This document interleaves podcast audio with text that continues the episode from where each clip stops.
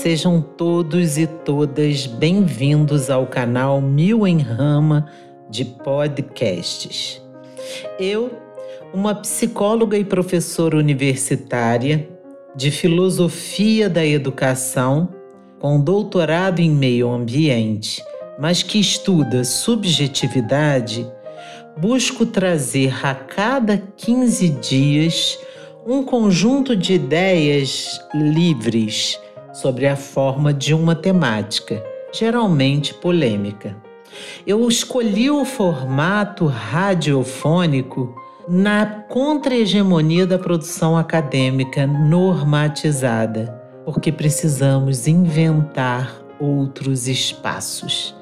Eu dedico meu trabalho aos estudantes, aos professores, e a todas as pessoas que são educadoras dos coletivos da vida, pastores, padres, animadores. Finalmente, eu dedico a todas as pessoas que se comprometem com a própria vida e com a produção do próprio pensamento. Os episódios são baseados em uma política Foucaultiana de cuidado de si e não de autoajuda. Qual a diferença? A autoajuda se ocupa de um indivíduo, da realização de um indivíduo, mas ainda está preocupada com a adaptação desse indivíduo a este modelo de sociedade. Já o cuidado de si questiona esse modelo de sociedade é uma espécie de política que se faz não no campo solitário e individual, mas no campo coletivo e que busca a emancipação desses modelos e o compromisso com a formação da própria subjetividade. Nessa perspectiva, a gente descobre uma coisa muito importante: que quem não se produz é produzido. Eu acredito que política e produção de subjetividade, produção de si, caminham de mãos dadas. Curar a si mesmo implica na cura de um modo de viver e vice-versa. Afinal, essa sociedade antidemocrática que a gente vive também é uma sociedade em depressão. Mas o foco aqui é, sobretudo, uma micropolítica, né? um trabalho com a nossa subjetividade que ocorre e deve ocorrer no nosso cotidiano, no sentido de não nos adaptarmos àquilo que não nos corresponde. Por isso, minha perspectiva é sempre crítica e autocrítica. O nome do canal é dedicado e inspirado em uma planta medicinal chamada Aquileia millefolium, mas que é conhecida por uma diversidade de nomes e que possui ao menos duas propriedades terapêuticas: aliviar as nossas dores e favorecer a circulação e o movimento, tudo o que precisamos nesse tempo. O convite está feito. A casa está aberta a você de forma livre e gratuita. Basta que você venha. Eu te espero.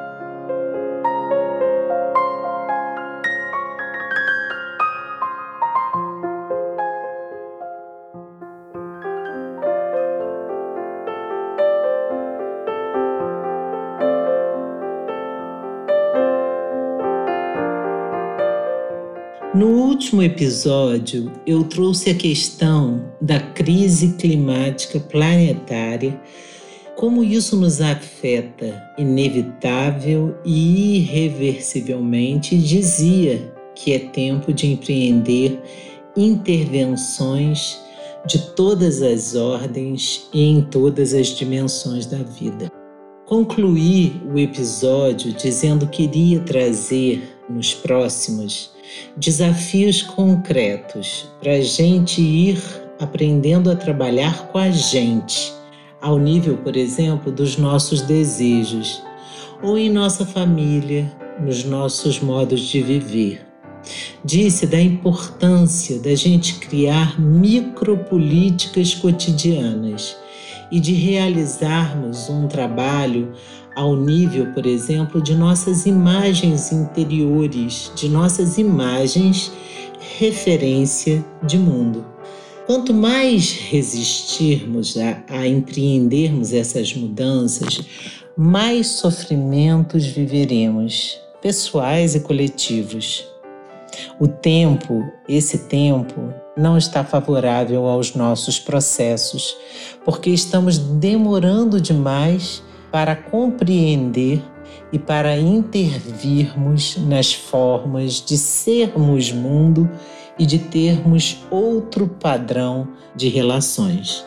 Então hoje eu começo inspirando uma prática bem micropolítica e cotidiana a gente sabe, por um lado, que essas práticas mais individuais e até individualistas, elas não dão conta de intervir na complexidade dos problemas do mundo, por exemplo, sobretudo sem políticas bem acordadas. Aquela história que a gente gosta de dizer de um passarinho ou de uma borboleta que vai na floresta com uma latinha para pingar gotinhas para apagar um incêndio. Isso é bem romântico, é uma imagem bem bonita, mas a gente sabe que são as políticas bem acordadas que podem, sobretudo, né, promover as grandes mudanças. E aqui eu falo de políticas de Estado e não de governo. Políticas de governo são essas políticas que vão sendo mudadas de acordo com cada interesse daquele grupo que está lá. Então, estou falando de uma política de Estado. Políticas que se transformam em políticas públicas, em políticas efetivas, políticas que inspiram tratados, acordos, pactos, leis. Então a gente sabe disso. E não quero reproduzir uma educação ambiental aqui não crítica, comportamentalista, que insinua, por exemplo, que diz que se você fechar a torneira enquanto escova os dentes, você vai resolver a política hídrica do país. Isso é distorção. As ações de destruição, de devastação, de deterioração são bem orquestradas. Mas aqui nesse canal de podcast, que se compromete também com uma política de cuidado de si e com os nossos modos de singularização, o que, que seria isso? Seriam quais as estratégias que a gente vai construindo na nossa vida para a gente não ser apenas expressão de uma subjetividade em massa, mas de um processo de singularização, né?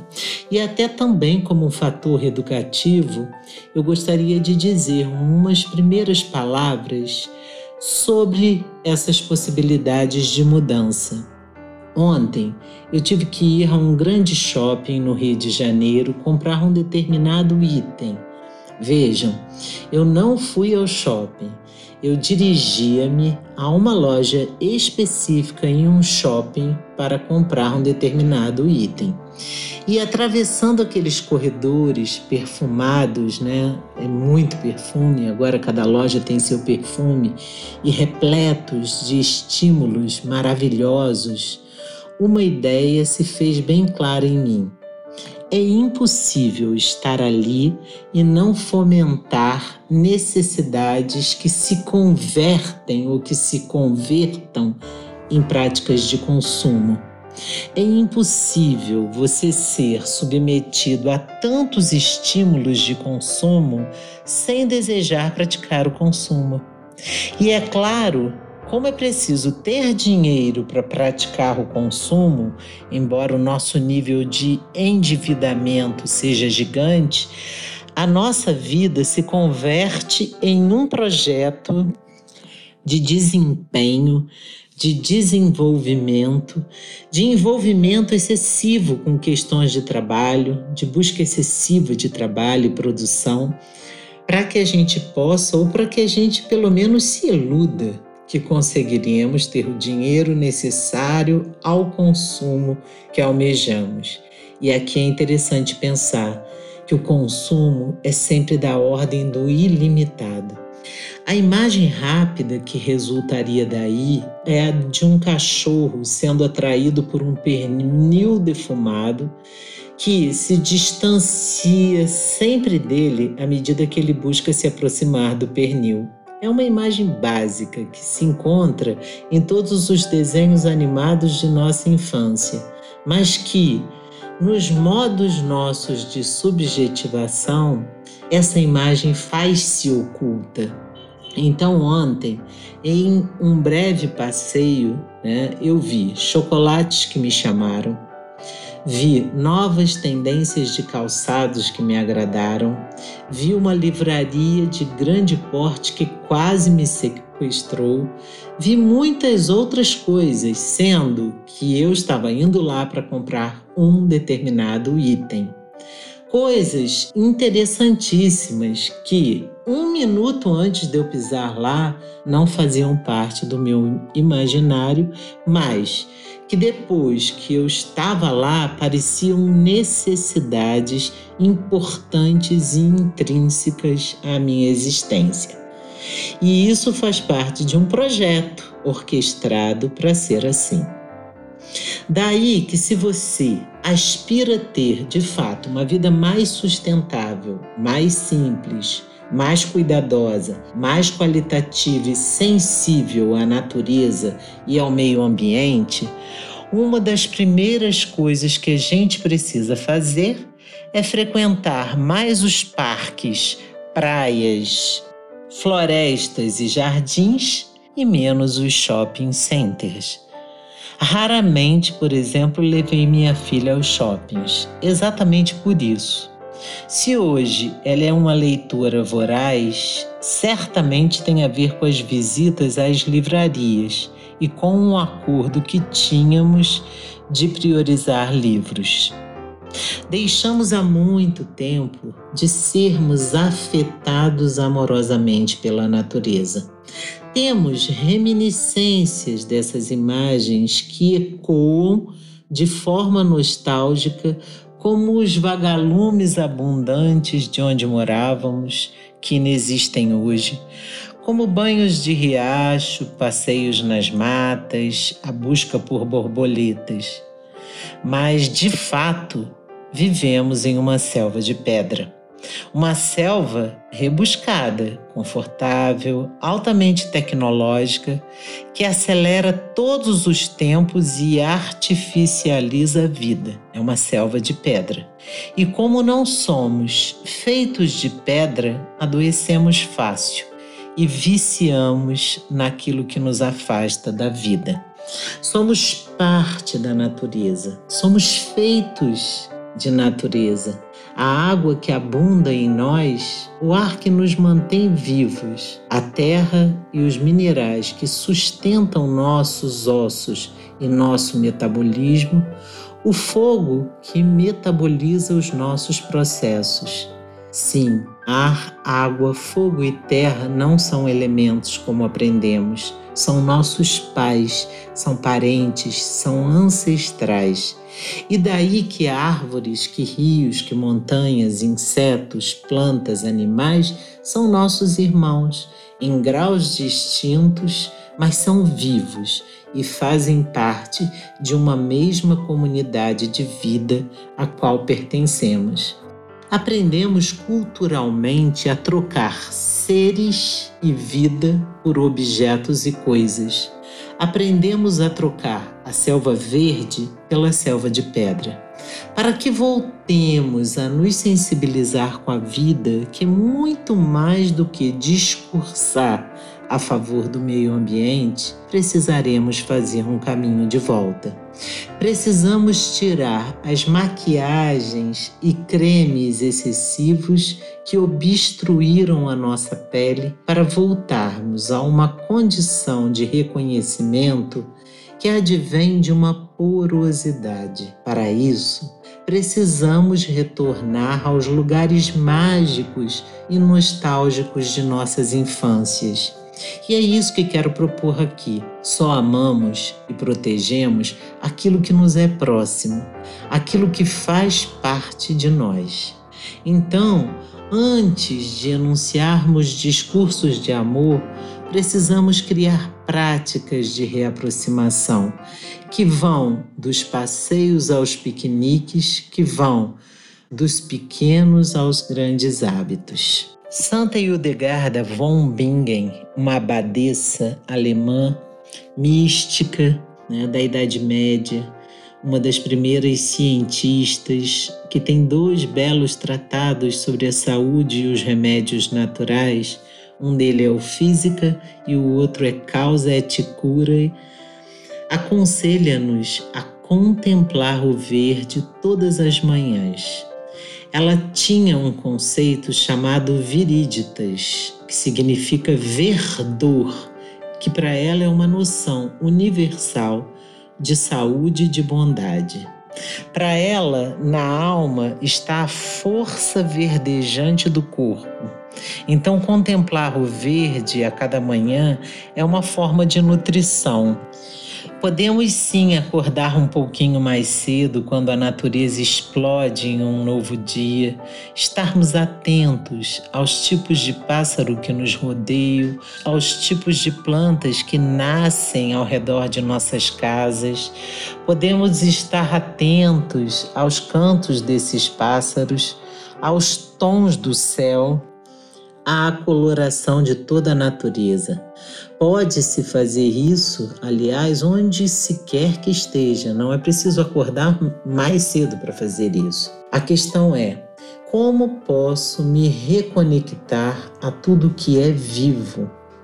É interessante notar o quanto a natureza, para nós, é regeneradora e o quanto as questões dessas cidades que nós construímos nos afetam. Por exemplo, amamos uma paisagem com canto de pássaros. Gostamos de dormir ao som de um riacho ou das ondas do mar, ao som de uma chuvinha ou de um pequeno vento entre, vamos supor, um bambuzal, mas não suportamos os barulhos da selva de pedra. Isso evidencia o quanto somos tecidos com os mesmos fios dessa natureza e o quanto a selva de pedra é para nós um ambiente artificial e tóxico. Penso que pequenas práticas diárias podem nos reconectar com as fontes da vida. Intencionar e agradecer pela água que se toma, tomá-la com consciência, respirar em alguns momentos do dia, contemplar o verde e as plantas, estar receptivo aos raios do sol, contemplar e saborear os alimentos com a consciência da conexão com a terra, contemplar a noite, ficar um pouco em silêncio, à noite ficar mais à luz de velas. Logicamente, concomitante a isso, a gente precisa ir afastando as tecnologias de nossos espaços de descanso. Aqui em casa, por exemplo, celulares não entram nos quartos. Não temos TV no quarto e nem computador. Poder fazer essa higiene do sono é muito reparador e talvez seja um dos fatores que nos salvam nessa vida de tantos ataques à nossa imunidade.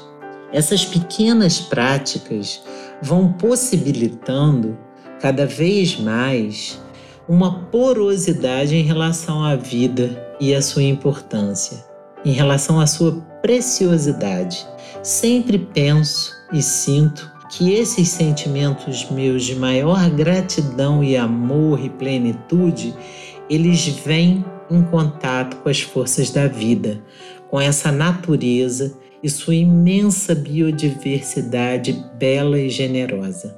Ontem, por exemplo, no final dessas tardes de outono, que pelo menos aqui na minha cidade o céu é único, né? Eu cheguei cansada do Rio de Janeiro e quando eu cheguei na varanda que eu vi aquele entardecer vermelho, eu senti assim um sentimento tão grande de gratidão, que são aqueles momentos onde eu penso assim: nossa, eu não queria morrer, eu gosto de estar viva. Então, assim, os momentos que me aproximam da vida são momentos de fato vivos, né?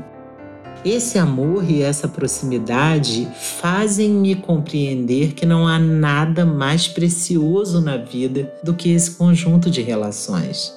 E que, mais do que conservar, a ideia é se conectar novamente, individual e coletivamente, para que a gente possa ter consciência de que não deveríamos cultivar ou cultuar outras coisas, outros valores que submetam e subjuguem isso que é mais precioso para a regeneração e manutenção da vida. Né? Esse debate é inevitável, porque o que o sistema capitalista faz né, é a transformação de toda a natureza e de toda a vida em recursos para a manutenção de um sistema. Né?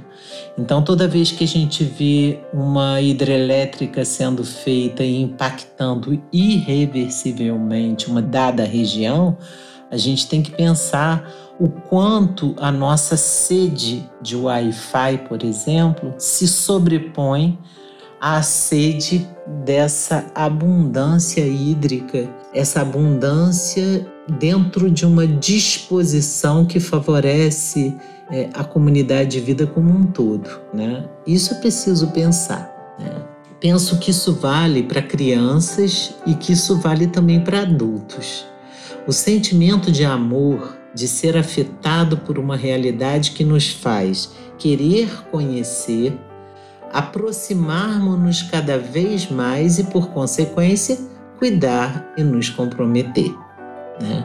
O meio ambiente e todas as suas relações não são apenas objetos de disputa política, são condições da própria existência, são dimensões da nossa própria vida, são realidades inalienáveis, cujas ações podem ser irreversíveis.